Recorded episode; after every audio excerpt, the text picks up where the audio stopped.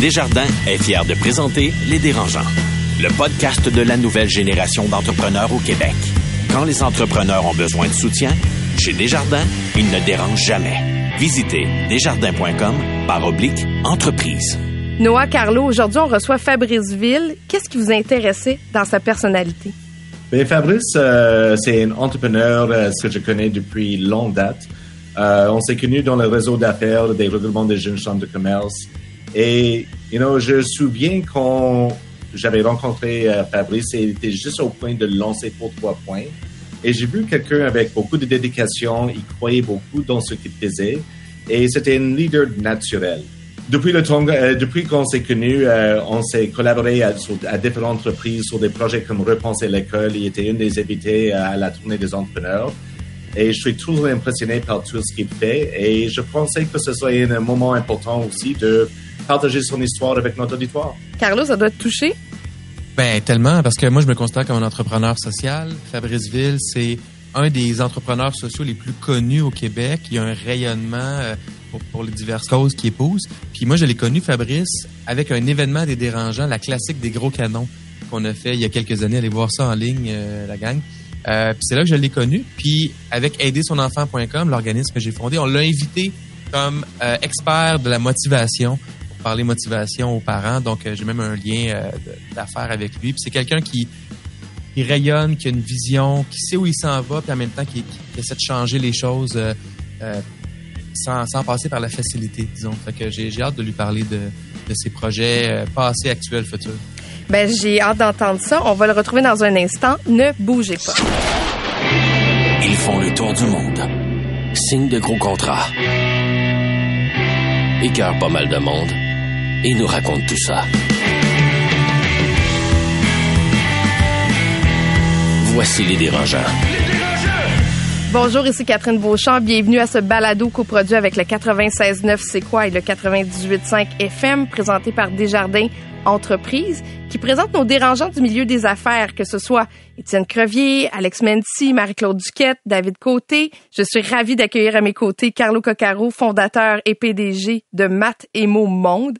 Bonjour Carlo. Salut Catherine, comment ça va? Ça va bien? Et Noah, qui est président d'Arche Innovation, cofondateur l'expérience Ville Intelligente. Bonjour Noah. Bonjour Catherine, toujours un plaisir. Moi aussi, c'est un plaisir de vous retrouver. Euh, restez avec nous parce que à la toute fin, notre débat va porter sur la diversité avec notre invité du jour, Fabrice Ville, qui va rester un peu comme un membre honoraire. On va se poser la question est-ce qu'il y a assez de diversité dans nos entreprises? Mais juste avant, on va passer à nos primeurs, nos plugs, nos potins. Et je vais commencer par Carlo. Qu'est-ce qui se passe de bon?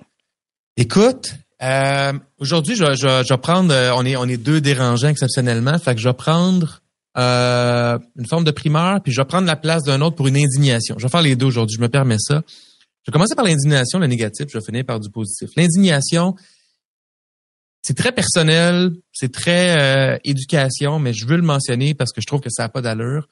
Euh, j'ai demandé à mon garçon hier, 13 ans, secondaire 1, j'ai dit, hey, euh, Mathéo, combien de fois tu as touché un ordinateur à l'école cette année? La réponse était zéro. Puis là, je vous épargne toutes les autres affaires qui, qui vont pas bien dans cette école-là ou tu les, enjeux que je trouve qui ont pas d'allure. Puis ça me fâche. Ça me fâche parce que euh, la motivation de nos jeunes, c'est pas juste le jeune doit l'avoir, sinon il y a un problème. Ça vient du milieu, ça vient de l'environnement, ça vient des relations humaines, ça vient aussi de la technologie puis des outils utilisés en classe. Fait que de penser que mon gars pas touché une fois un ordinateur de toute l'année, qu'on arrive à la fin de l'année scolaire, me, me fâche beaucoup. Puis ça, c'est comme un, c'est une illustration de, de, de- d'un milieu qui est un peu sclérosé, à mon avis. Le positif, je- Mhm. j'embarque dans le positif qui est plus professionnel. Euh, quoi que l'éducation, c'est professionnel pour moi, mais euh, ça fait trois, ça va faire trois jours demain qu'on est en- dans un lac à l'épaule au bureau. J'ai fait venir cinq, six personnes de l'équipe plus un animateur externe.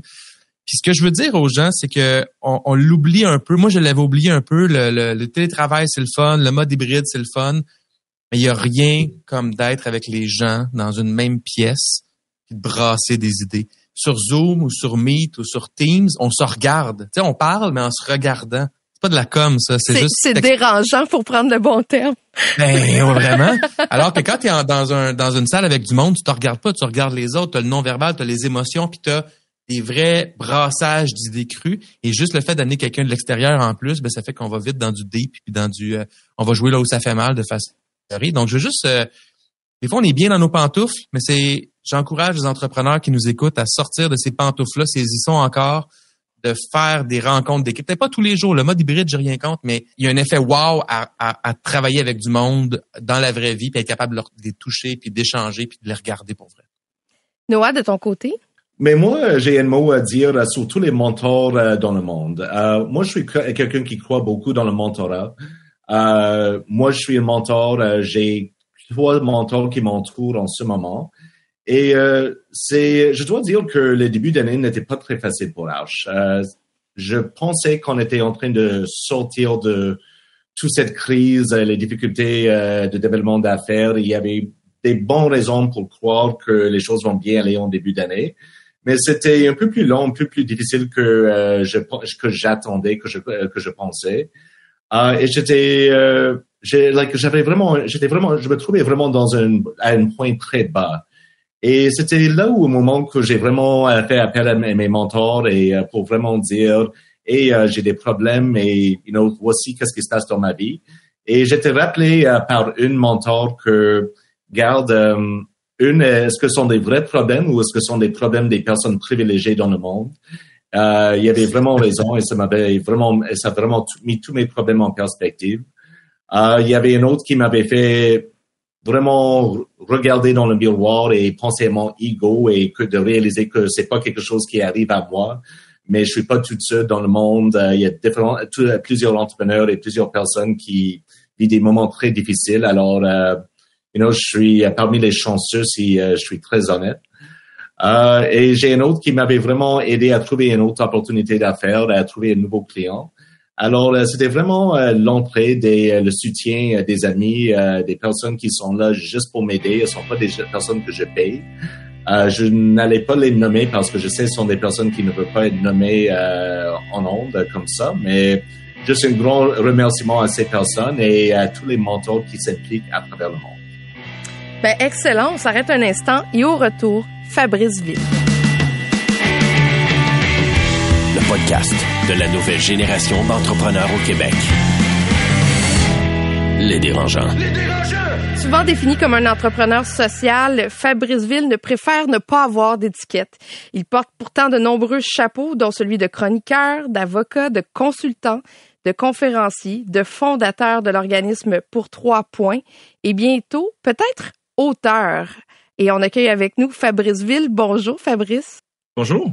En débutant l'entrevue, j'ai envie qu'on parle de l'organisme pour trois points parce que on vient d'apprendre que tu as quitté la direction générale euh, de l'organisme et pourtant tu t'es investi. Donc pour trois points, c'est un organisme qui euh, transforme les entraîneurs sportifs qui pour qu'ils deviennent en fait des coachs de vie. On transfère leur mandat pour qu'ils deviennent des influenceurs chez les jeunes sportifs. Dans le fond, vous créez des piliers. Et ça, c'était ton idée. Tu as décidé de prendre ce projet-là sous ton aile. Qu'est-ce qui a fait que tu as quitté un grand bureau d'avocat pour devenir un entrepreneur social? Ben, pour répondre à ta question, j'irai en deux, euh, en deux moments dans le temps. Euh, parce que pour trois points, c'est une organisation qui a vu le jour alors que je pratiquais encore le droit. Euh, puis j'avais, je pensais pas que ça allait devenir un emploi à temps plein pour trois points. Donc, je parle de ça parce que la, la naissance de l'organisation est venue euh, et a beaucoup été alimentée par mon parcours personnel. Euh, de par mon parcours personnel, euh, je, je, fais référence entre autres à euh, mes origines, étant d'origine haïtienne, euh, né à Montréal. J'ai grandi à Anjou, moi, dans l'est de Montréal, un environnement de classe moyenne. Puis, euh, il y a différentes pochettes de pauvreté à Anjou, puis il y a différentes disparités socio-économiques dans Montréal. moi, j'ai grandi en étant très curieux de ces, de ces dynamiques-là. et donc, toute la question de l'égalité des chances, les enjeux de société depuis un jeune âge, autant par rapport à ce que mes parents me partageaient que euh, par rapport à Haïti, que ce que je vivais au quotidien autour de moi, ça m'interpellait.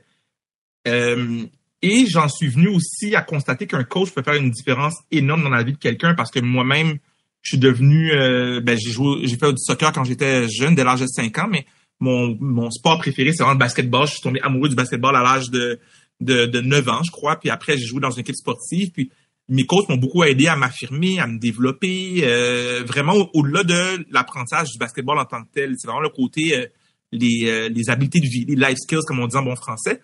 donc, donc dans ma vie, pour trois points est venu parce que bon, j'étais impliqué bénévolement, bénévolement dans différents contextes et c'est venu comme une forme de projet qui intégrait un ensemble de choses qui m'interpellaient, donc au croisement des inégalités sociales, et euh, de, ma compréhension du rôle du coach. Parce que bon non seulement même j'ai eu des, des entraîneurs qui m'ont moi beaucoup soutenu mais j'ai coaché pendant une dizaine d'années.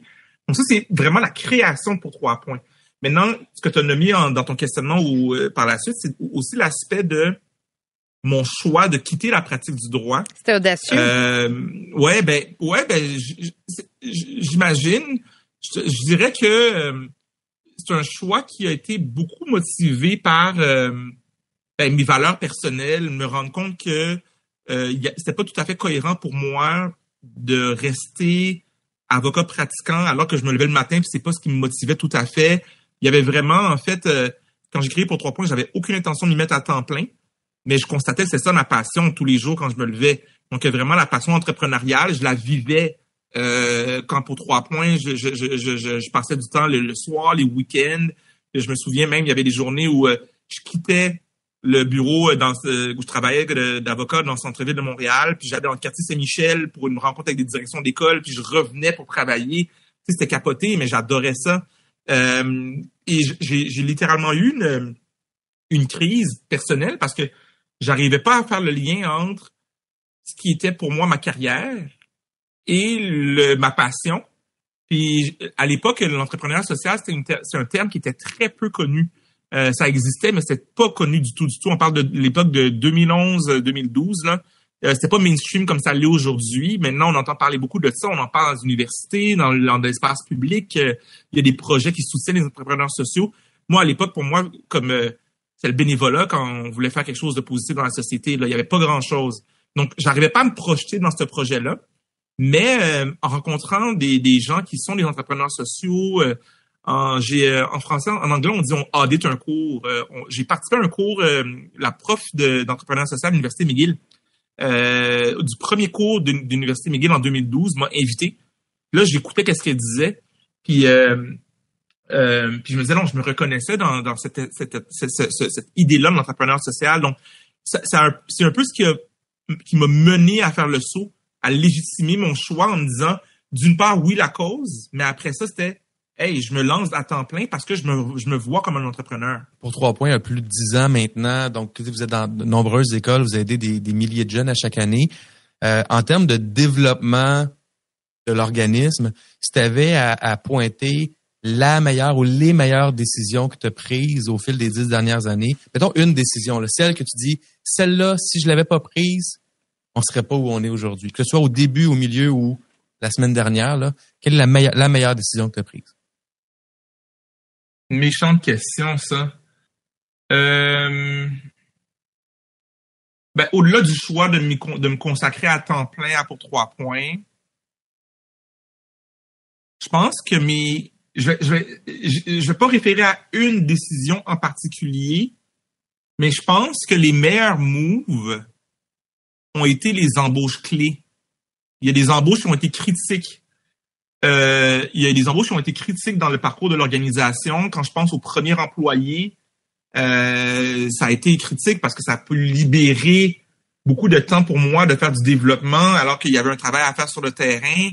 L'autre move euh, qui, qui est dans la même catégorie, c'est euh, ça a été l'embauche d'une directrice des opérations. Euh, ma collègue Laurence, qui, qui, qui, est aujourd'hui en congé de maternité, qui, qui, ça fait six ans qu'il est chez pour trois points, euh, puis c'est une amie à moi, là, on est rendu, euh, c'est comme, euh, on est en mariage professionnel, elle et moi, là, c'est, mais c'est, magnifique comme histoire parce que c'est, j'en parle parce que je pense a des entrepreneurs qui font pas ce move-là des fois, sont des développeurs, sont des visionnaires, disons ça comme ça. Et ils, ils, sont, je pense qu'il y a des, des peut-être des lacunes en termes de gestion, mais ils se croient des gestionnaires où ils veulent garder le contrôle, ils veulent pas s'entourer.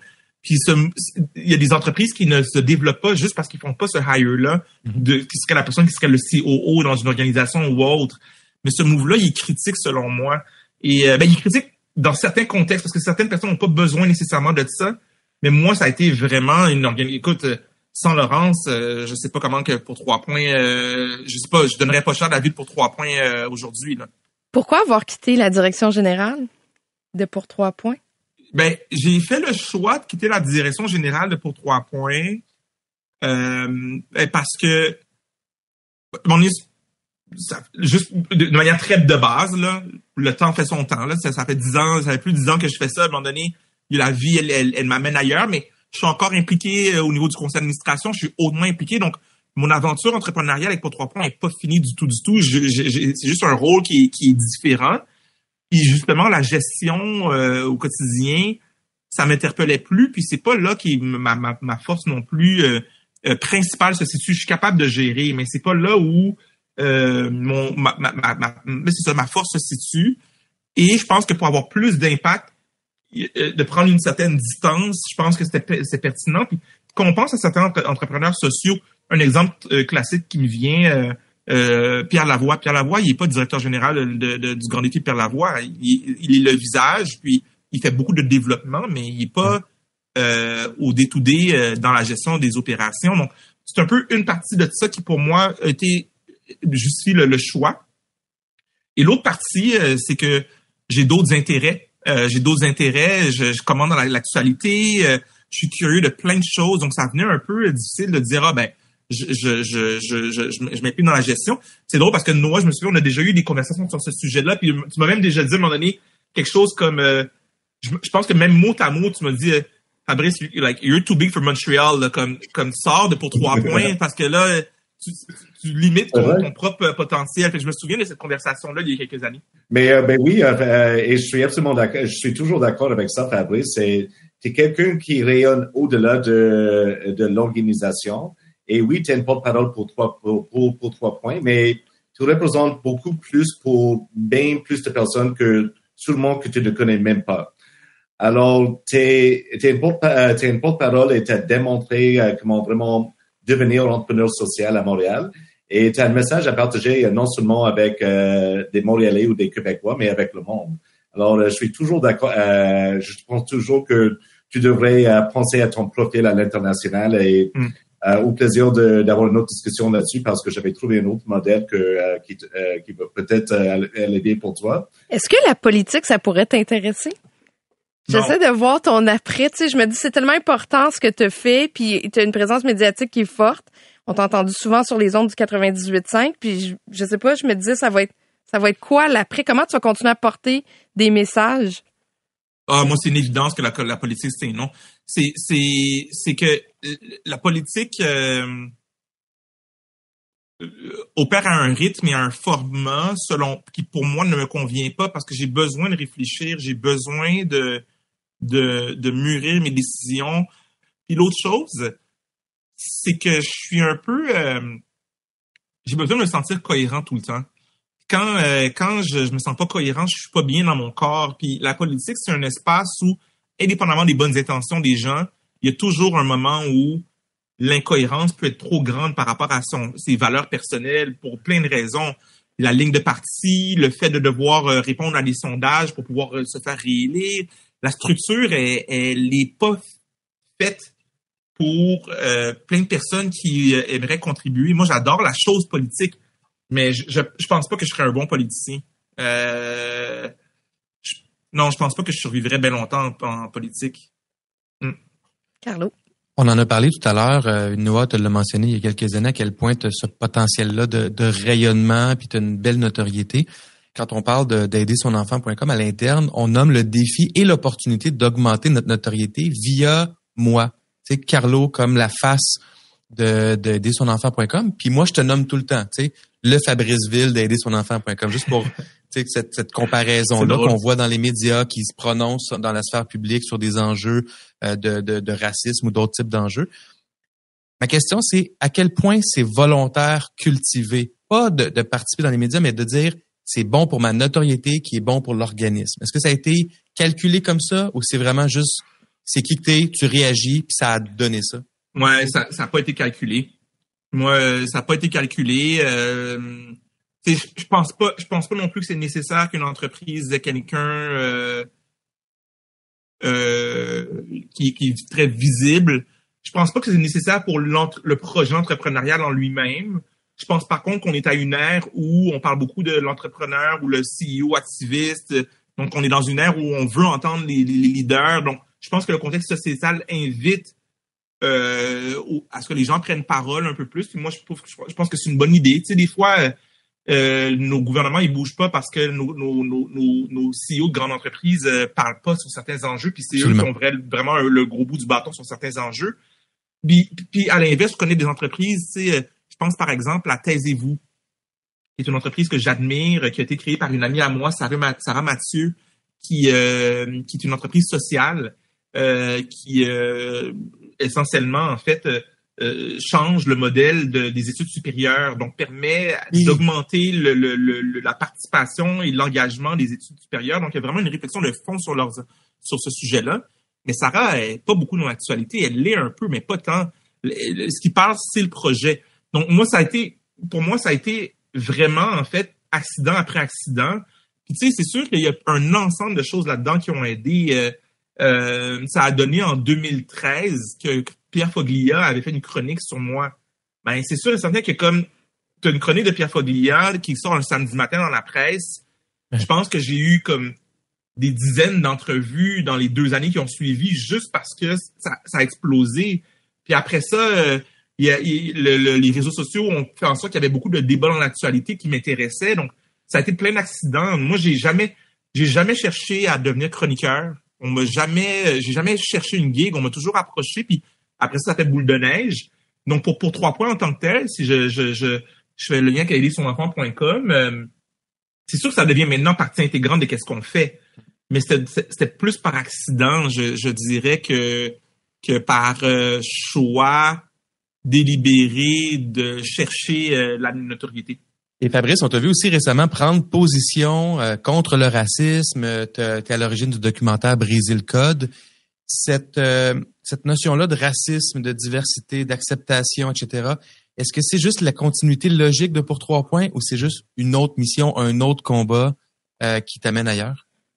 Euh, c'est la continuité logique. Je, je, je le place pas dans une, une ligne, mais je pense que ça fait partie de la, ça fait partie de qu'est-ce que j'ai j'ai observé. donc le, le, le root ou la racine de Pour Trois Points au niveau de la recherche d'égalité des chances, pour moi, la lutte contre le racisme, c'est une facette parmi, euh, parmi un ensemble d'enjeux qui méritent d'être discutés pour pouvoir euh, euh, adresser ces enjeux-là. Donc, même si je prends parole personnellement sur ces enjeux-là, il y a des liens avec pour trois points. Tu sais, quand on pense à la, quand on pense à la, à la défavorisation ou la pauvreté dans un contexte, par exemple, le contexte montréalais, où on pourrait prendre plusieurs autres grandes villes, euh, oui, il y a des enfants qui sont des enfants blancs qui sont dans les milieux défavorisés, mais il y a une disproportion majeure. Les jeunes de, de pour trois points, euh, on les on les sélectionne pas un à un, mais ils viennent tous de, de milieux, puis c'est pas des enfants blancs en majorité, loin de là.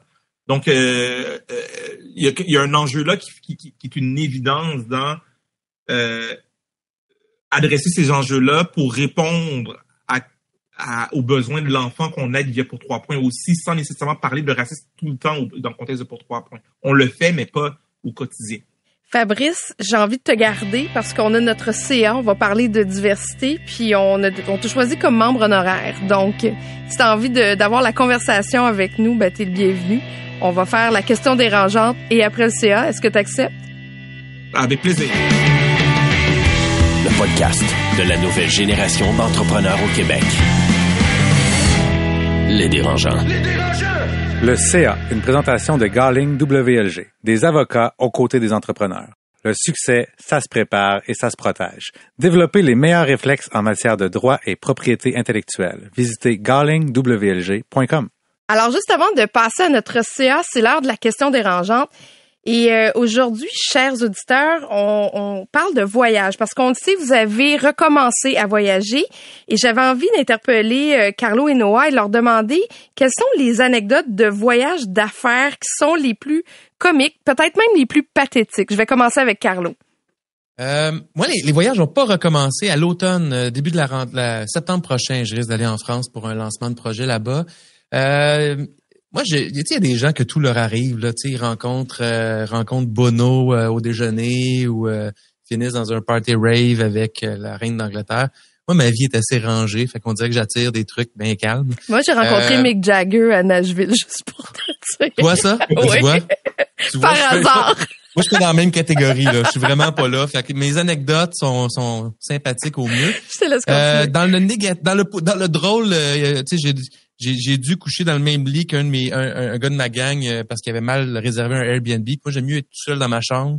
Là, on était pris à coucher dans le même lit pendant une soirée. C'était pas désagréable. Il y avait il y avait quelque chose de positif, mais en même temps, pas super sympathique non plus. Est-ce que c'était vraiment en erreur? Ben, tu vois, je pensais que c'était une erreur. Le lendemain matin, je me suis rendu compte que j'étais content qu'il soit là quand on s'est retrouvés, les bras dans les, bras l'un de l'autre. Euh, puis euh, dans le négatif, challengeant, toi c'était pas si grave, ben, c'était grave, mais c'était pas si pire que ça. Je me suis volé mon passeport à Düsseldorf dans une foire. Euh, ils ont, ils ont, puis je m'en suis rendu compte une heure plus tard. On revient sur place. J'espérais retrouver mes affaires. Finalement, je retrouve, euh, je retrouve mon livre, je retrouve mes cartes d'affaires, mais mon passeport était plus là. Fait que, tu sais, comme la, la, en Belgique, se refaire faire un passeport, c'est pénible. C'est ça. C'est pas du sexe, drogue, rock'n'roll, mes affaires. Non, mais euh, perdre un passeport, c'est quand même euh, c'est quand même chiant. C'est chiant. C'est chiant, mais la réalité, là, moi, je me, je me disais, je me suis rendu compte que, tu sais, quatre jours après, j'en avais un autre parce que l'ambassade canadienne en, situation d'urgence sont super réactifs. Dans le temps, il fallait que les gens, euh, tu sais, parlent de nous là, dans les formulaires. Mais tu sais, tu te rends compte qu'on vit vraiment dans un pays euh, assez efficace comparativement à d'autres pour des remplacements d'urgence de passeport. dans le contexte, j'ai pas pu me plaindre tant que ça. Noah, est-ce que c'est une question dérangeante pour toi parler de voyage d'affaires? Pas du tout. Euh, je viens de commencer à voyager de nouveau. Euh, j'étais euh, en Côte d'Ivoire, j'étais au Sénégal au mois de mars. Et ça me manquait en fait. J'étais un peu nerveux de nerveux de reprendre les voyages. Mais finalement, j'adorais être de retour à Abidjan et de retrouver Dakar. mais je pense mon histoire de voyage d'affaires le plus mémorable, c'était quand j'étais à Washington D.C. il y a peut-être cinq ans. J'étais invité par le département d'État pour une conférence sur l'innovation, sur l'innovation. Et you know, c'était une affaire assez importante et eux, nous avons réservé des chambres dans un hôtel assez chic euh, je pense comme une cinq, euh, étoiles. Et moi, je suis, euh, moi, je suis une lève. Alors, à 5 heures du matin, je me lève et j'aime commencer ma journée avec une tasse de café, un petit déjeuner. Alors, je descends dans l'hôtel, toujours dans mes pyjamas, mes jogging, un t-shirt, une t-shirt. Et je, je vais chercher mon café, j'ai mon bagel à main, je reviens en main, je reviens à l'ascenseur, je pousse le bouton, la porte ouvre et devant moi est Richard, Richard Branson. Et à 5h30 du matin, bien habillé, tout coiffé, like, comme, euh, like, vraiment, like, Comme une pub. uh, et j'étais complètement déstabilisé parce que, évidemment, je n'attendais pas de voir Richard Branson, like, un des entrepreneurs les plus importants au monde devant moi, euh, devant moi. Et je, je lui regarde, je suis like, ah, ah, et la seule chose que je suis capable de dire, c'est like, tu es Richard Branson? il, commence à rire tout de suite et je suis en train de jongler mon café, mon bagel pour essayer de serrer sa main, mais il décide de juste m'aider, like, juste rentre dans l'ascenseur, mon ami, et il continue, avec sa journée. Et ça, ça, ça aurait être euh, juste une belle histoire, euh, juste comme ça, mais plus tard dans la journée, quand j'étais à mon rendez-vous au département d'État, dans le foyer était Richard Branson. Il était là aussi pour euh, la même journée. Il me regardait, il disait Pajama Guy. et il m'avait reconnu et j'étais avec deux, trois autres entrepreneurs et on, euh, on avait eu euh, l'opportunité d'échanger avec lui pendant trois, quatre minutes, prendre une photo. C'était assez mémorable. C'est maintenant le temps de notre séance. On a décidé de garder Fabrice Ville avec nous. C'est notre membre honoraire on va se poser la question sur la diversité. Est-ce qu'il y en a assez en entreprise? Et euh, pour se parler des, défis euh, qui viennent de la diversité, on va faire un rapide tour de table. Noah, chez H, jusqu'à quel point c'est important, puis comment vous travaillez avec ce, ce nouveau facteur dont on parle régulièrement? Pour nous, euh, moi, depuis le début, j'avais toujours dit que c'est essentiel chez H d'avoir une diversité d'idées une diversité d'expertise, de spécialisation, et avec ça, ça demande une diversité de personnages autour de la table. Quand euh, j'ai commencé à euh, quand j'ai commencé à pensé à cette question de savoir quoi la culture d'entreprise chez Arch. Euh, c'était après avoir embauché euh, ma, euh, ma troisième employée. et par stratégie, je n'avais pas de stratégie fait exprès, mais déjà dans, parmi les trois premiers employés, j'avais une femme asienne, une femme métisse et une un autre homme asienne. Et c'était mes trois premières embauches. Et tout honnêtement, c'était juste les trois meilleurs candidats qui sont postulés pour, pour le job. Euh, et ça a juste arrivé, ça a juste arrivé dans euh, le temps que je pense, et je pense beaucoup en raison d'avoir ces personnes sur l'équipe et euh, affichées sur notre site web. Quand on avait commencé de postuler pour d'autres euh, employés, d'embaucher d'autres pour d'autres projets, on avait vu que Arch était un environnement qui était très ouvert à tout le monde. Uh, et ça a attiré une grande diversité d'applicants uh, qui parvenaient d'un peu partout dans le monde. Et c'était juste, et c'est juste arrivé qu'on avait toujours une bonne mixité de d'employés autour de la table. Et je j'aimerais dire que j'étais toujours que c'était quelque chose que j'avais fait exprès ou que je suis c'est quelque chose où j'ai une fierté d'avoir fait ça, mais c'est juste quelque chose qui s'est arrivé. Et ça m'amène euh, différentes idées, différentes, pensées, euh, différentes pensées. Et en plus, il y a un taux de roulement assez euh, important chez Arch. Alors, on a continué d'avoir différentes perspectives qui se joignent à l'équipe. mais je sais de cette expérience le valeur que ça amène. Carlo, de ton côté, est-ce que vous avez une belle représentativité? Je me, je me, questionne beaucoup là-dessus. Puis évidemment, en préparation de l'épisode, je me suis posé ces questions-là. Euh, moi, je, je, je, pense aimer la diversité. Je pense fondamentalement l'aimer, l'encourager, l'accueillir. Je la vis au quotidien. Puis la diversité, moi, je la vois assez large, là. Diversité d'âge. Tu sais, des employés qui ont 20 ans, d'autres qui en J'ai déjà un employé de 70 ans.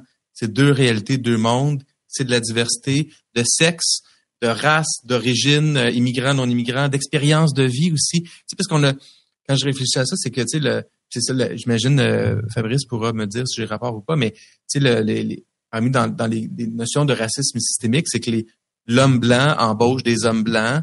La, tu sais, comme un, on, on, embauche, on travaille avec des gens qu'on connaît comme nous autres. Tu sais, comme un. Il y a un instinct qui fait qu'on choisit souvent un effet miroir. Probablement, tu sais. Puis même chose, euh, tu sais, d'ailleurs, moi je crois énormément à la mixité sociale, mais on est en train de la perdre en partie au Québec parce que si tu as, euh, si as de l'argent puis que tu es blanc, mais ça se peut que tu es dans une école privée, mais tu vas côtoyer des gens comme toi, moins de diversité. Fait que il y a comme cette mixité sociale-là, on peut la perdre au fil. Puis après ça, en entreprise, ben qui tu connais? Tu connais, le, dans mon cas, à moi, mettons, l'homme blanc comme moi qui était dans la même école. Fait que tiens, en, tout cas.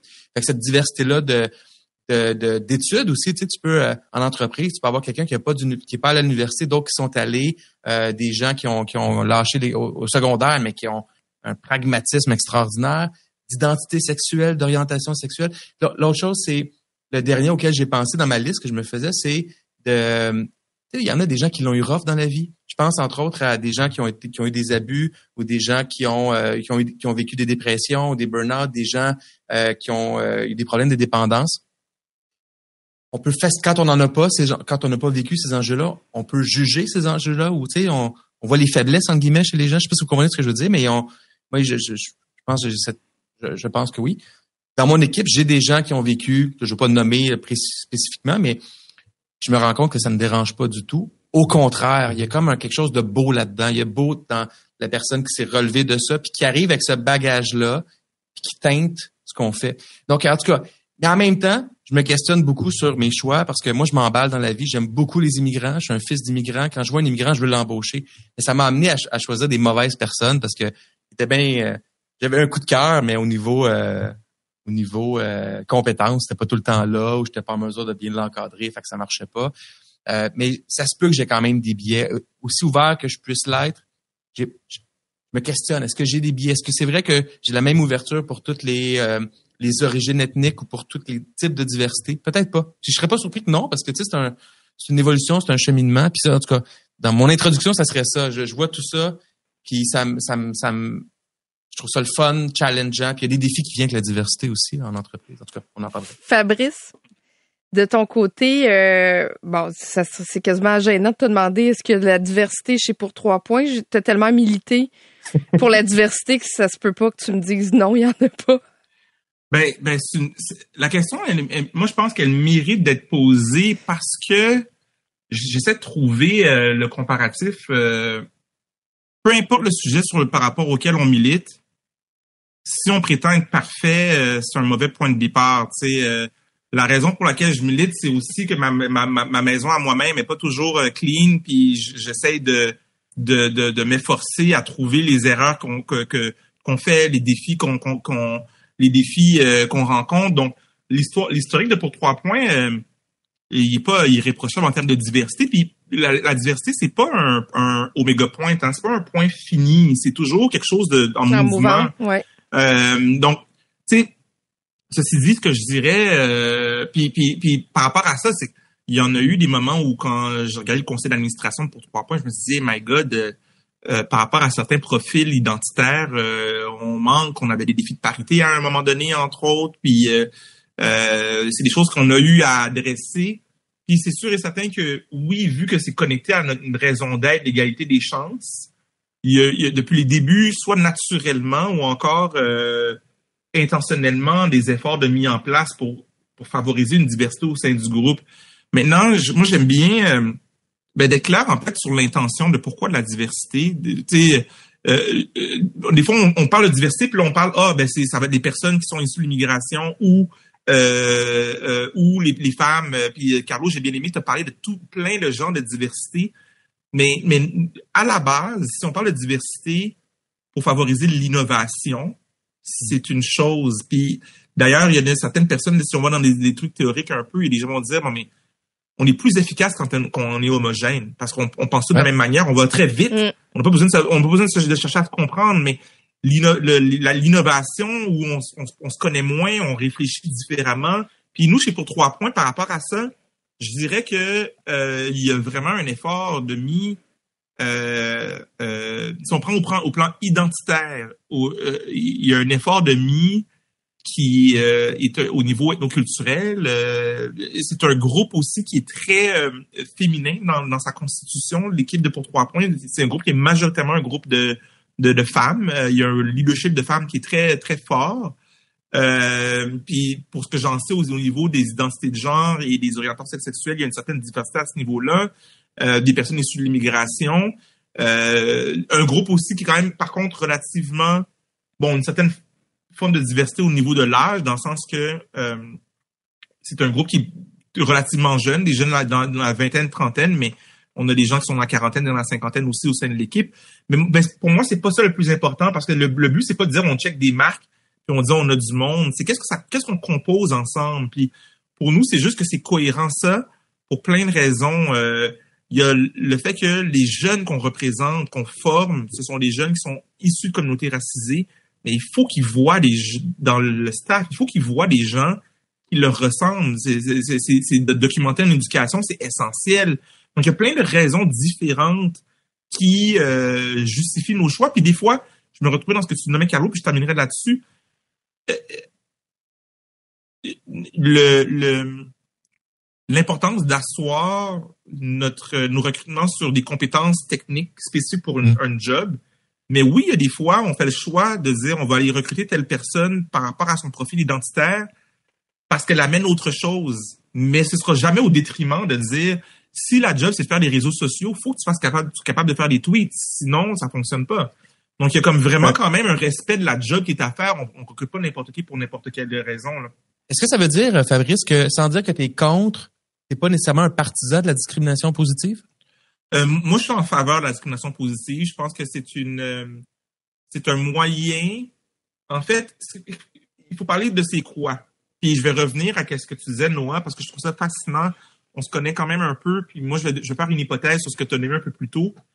Je fais l'hypothèse que tu n'as pas eu de problème d'attirer de, des, gens de différents groupes parce que tu es toi-même quelqu'un qui baigne dans plein de milieux différents permet d'embrasser, puis tu sais, t'es, anglophone et francophile en même temps, euh, tu navigues bien dans différents environnements. Et donc, tu vois des profils, tu vois des CV. Moi, je fais l'hypothèse, là, je, je parle pas d'une vérité, mais ça fait ça fait en sorte qu'il y a des CV qui rentrent sans, sans problème, puis tu les interviews, puis tu vois le talent.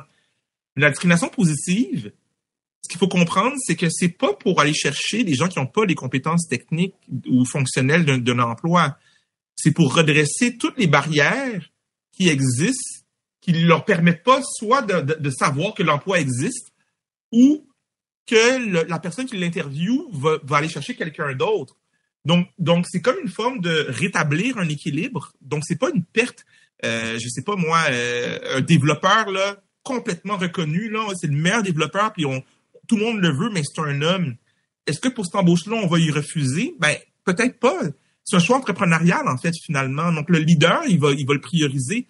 Puis à travers le temps, moi je crois qu'il y a quelqu'un qui, qui, qui veut avoir une forme de diversité selon un, un objectif mesurable est capable d'y arriver.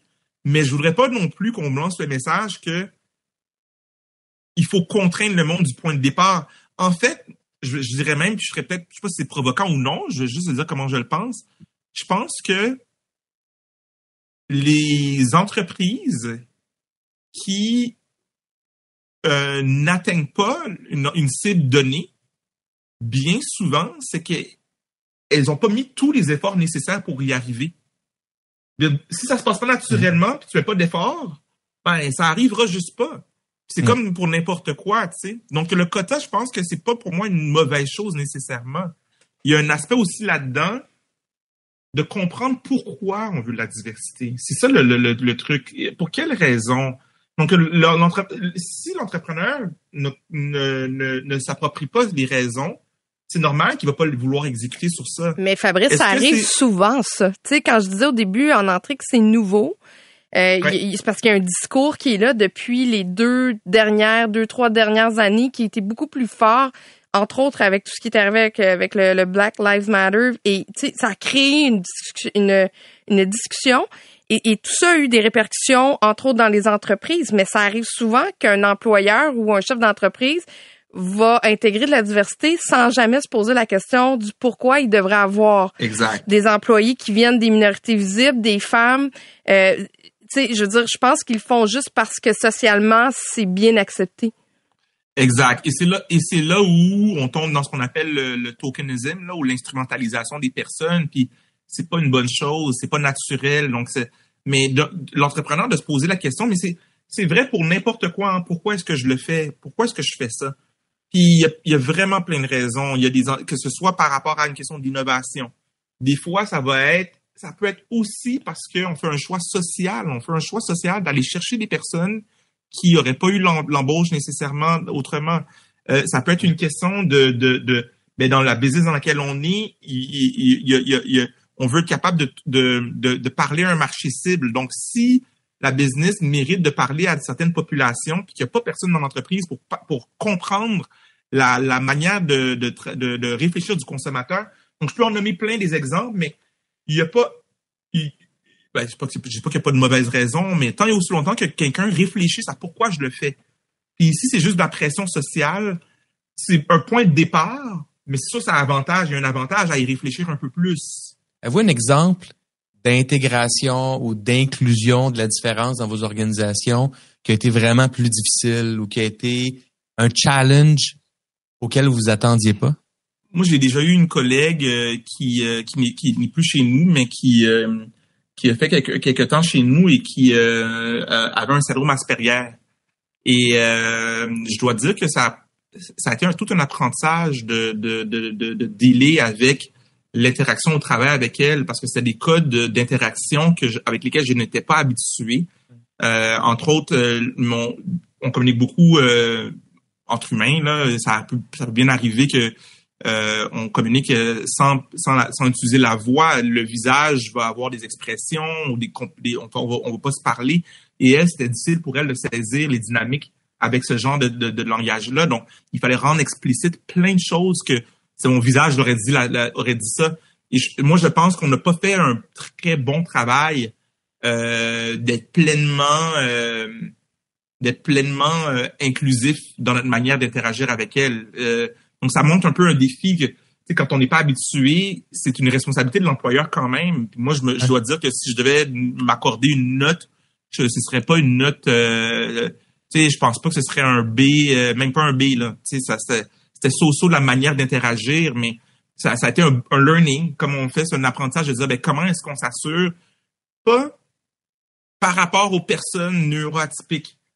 Oui, mais par rapport à toute personne qui va avoir une manière d'être et de faire les choses différentes, ça m'a sensibilisé encore plus à être, euh, à être à l'écoute des besoins. Fabrice, est-ce que tu vois beaucoup d'espoir dans euh, la façon dont le monde des affaires euh, peut accueillir ou va accueillir la diversité? je pourrais dire un ensemble de choses, mais une chose qui est encourageante, c'est qu'il y a de plus en plus d'entreprises, et pas juste d'entreprises, de structures qui euh, soutiennent des entreprises qui ont un regard 360 sur les métriques de succès. Donc, euh, c'est donc les fameux B Corp ou autres certifications ou autres réflexions qui font en sorte que on n'est pas juste euh, focusé sur le, le bottom line financier, par exemple. On s'intéresse à la, business de manière 360. Et ça, ça inclut des réflexions au niveau de la diversité. Puis je pense, et, les, et les, plus jeunes générations on est dans une des, générations qui exigent aussi des comportements des entreprises qui sont euh, pas uniquement axés sur l'aspect euh, financier. Ça fait naître dans leur ADN les entreprises qui sont plus prêtes à dealer mm. avec les défis du, du 21e siècle, euh, comme, on, comme on les nomme. Et, et, ça, ça me rend optimiste de voir ça aller. Ben, à tous les trois, je vous remercie. C'était une conversation qui était vraiment intéressante. Euh, Fabrice Ville, on te souhaite bonne chance pour la continuité des choses. Merci, salut. Noah Redler, Carlo Coccaro, merci euh, d'avoir fait partie de cet épisode des Dérangeants.